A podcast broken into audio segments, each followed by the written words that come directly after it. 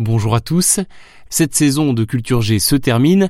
On va basculer sur notre programmation estivale à partir de lundi et je peux déjà vous dire qu'elle vous réserve de belles surprises. Mais avant cela, je voulais vous recommander un podcast que je présente également à écouter sur la route des vacances. Un podcast pour développer votre culture générale et plus précisément votre culture historique. Il s'appelle Pépite d'histoire et il vous propose de découvrir les petites histoires de la grande. Pour vous en donner un aperçu, en voici un épisode sur la mystérieuse papesse Jeanne. Bonne écoute. Pépite d'histoire. Chaque mois, découvrez une nouvelle petite histoire de la grande histoire. Présenté par Gabriel Massé. Chers auditeurs, bien le bonjour.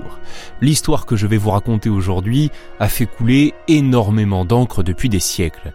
Il s'agit de celle de la papesse Jeanne, cette femme qui serait montée sur le trône pontifical au IXe siècle. Si ce récit est raconté depuis le Moyen Âge, est-il pour autant vrai, ou au moins en partie vrai? La réponse, vous vous en doutez, vous allez la découvrir dans cet épisode. On raconte qu'aux alentours de l'an 850-855, on tranche parfois avec 853, une jeune femme portant le nom de Jeanne aurait réussi à tromper tout le monde en prenant la tête de l'église catholique en se faisant passer pour un homme. Petite précision, cette Jeanne est aussi appelée parfois Agnès, Gilberte ou Marguerite, selon les versions et les sources. Ça dépend des sources, mais je crois bien que c'est un chevalier de Provence. Alors pas du tout, Originaire de Mayence, en Allemagne, elle serait la fille d'un moine missionnaire anglais. Amen. Douée d'une grande intelligence, elle aurait entrepris des études dans une université en Angleterre. Ce qui paraît déjà très étonnant au IXe siècle, la plus ancienne université britannique, c'est Oxford, et elle a été fondée à la fin du XIe siècle. Bref, notre brillante Jeanne aurait aussi étudié les sciences et la philosophie en Grèce, à Athènes, où elle n'était pas seule a priori, mais avec un compagnon, un amant qui savait donc certainement que c'était une femme qui se cachait sous ses vêtements d'homme. Sans doute. Elle se fait appeler Jean l'Anglais et lorsque son compagnon meurt, elle se rend à Rome où elle gravit peu à peu les échelons. Elle se fait remarquer, semble-t-il, pour son érudition. Sans doute dotée d'un physique assez peu féminin, c'est ainsi qu'elle aurait réussi à se hisser jusqu'au trône de pierre.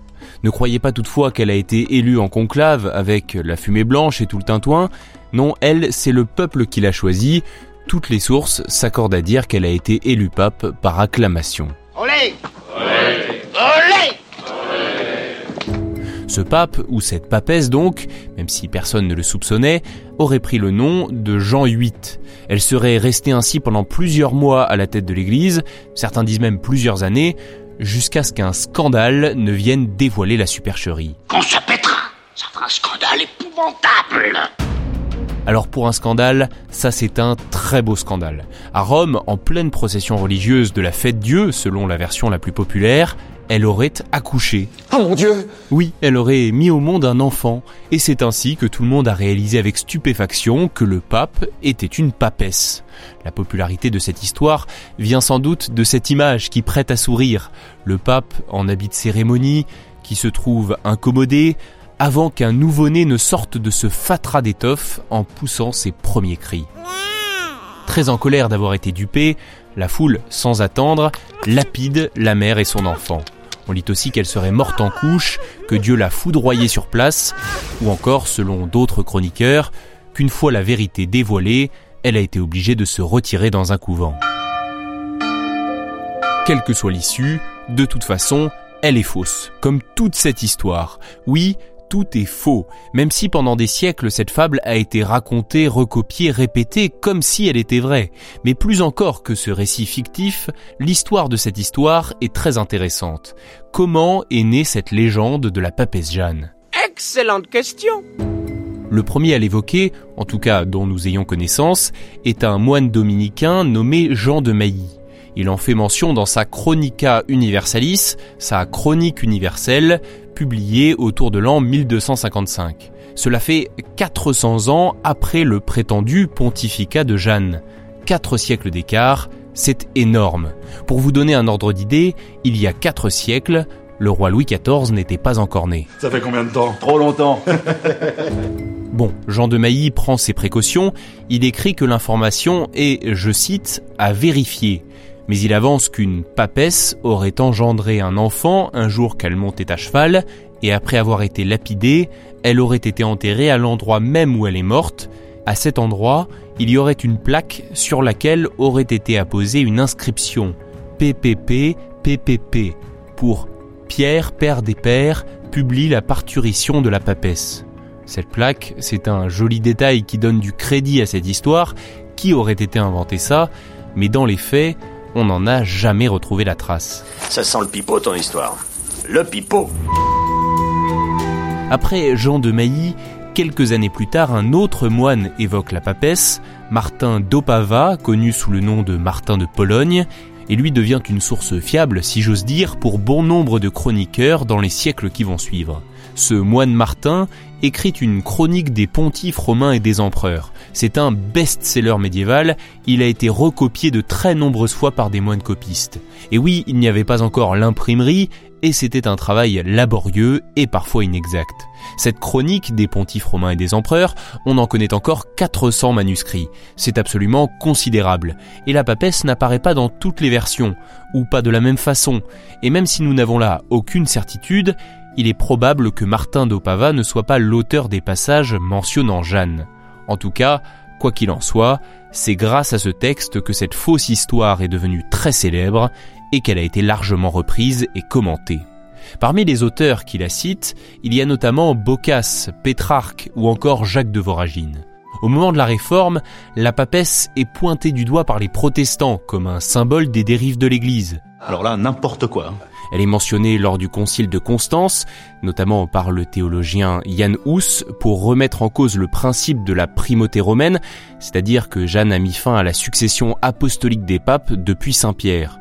À noter que Hus n'a pas survécu à ce concile, il a été brûlé vif pour hérésie.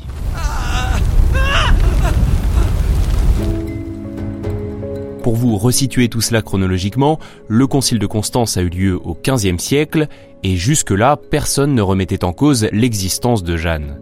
Mais dès le XVIe siècle, des moines et des historiens se penchent sur le dossier et ils commencent à émettre des doutes.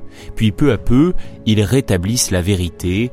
Aucun élément ne permet de prouver l'existence de cette papesse Jeanne, et même, tout porte à croire le contraire. Toutefois, on peut se demander est-ce que cette légende n'est pas en partie vraie? Est-ce qu'elle ne vient pas d'une déformation même grossière ou franchement malhonnête de la réalité? Je vais vous présenter brièvement les trois théories qui pourraient expliquer la naissance de cette légende. Mhm, J'écoute. La première d'abord, c'est que le nom Papesse Jeanne pourrait avoir été, c'est très vraisemblable, le surnom du pape Jean VIII. De son vivant, beaucoup lui reprochaient sa faiblesse face à l'église de Constantinople. Il le traitait donc de femme. El macho. La deuxième théorie, c'est que Jean VIII était sous l'influence de sa mère, et qu'on parlait de la papesse pour désigner le pape marionnette dont les faits et gestes étaient commandés par une femme.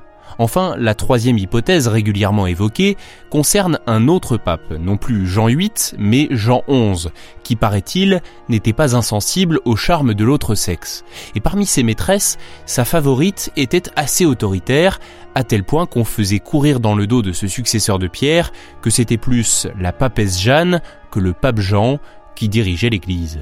Tout cela, bien sûr, ce sont à l'origine des rumeurs, et des rumeurs naissent les légendes et les histoires que l'on aime raconter, et qui, d'une discussion à l'autre, voyagent aux quatre coins du monde au point d'en devenir presque la réalité. Rien de tout ça n'est réel. En parlant de rumeurs et de légendes, il y en a une sur laquelle je voudrais terminer cet épisode. Elle est évidemment fausse, mais elle revient à chaque nouvelle élection d'un pape. C'est l'histoire de la chaise trouée. Pour éviter l'élection d'une nouvelle papesse Jeanne, on dit que lors de l'intronisation d'un nouvel évêque de Rome, celui-ci doit s'asseoir sur une chaise percée, la chaire probatoire, pour qu'un cardinal procède à une palpation des parties.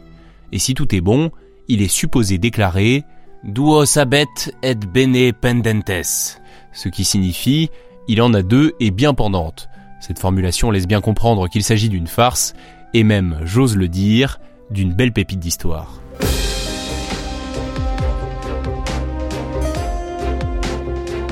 Merci d'avoir écouté cet épisode. Si vous aimez ce podcast, n'hésitez pas à vous abonner et surtout à laisser un bon commentaire avec 5 étoiles. C'est un des meilleurs moyens de nous soutenir. À très bientôt.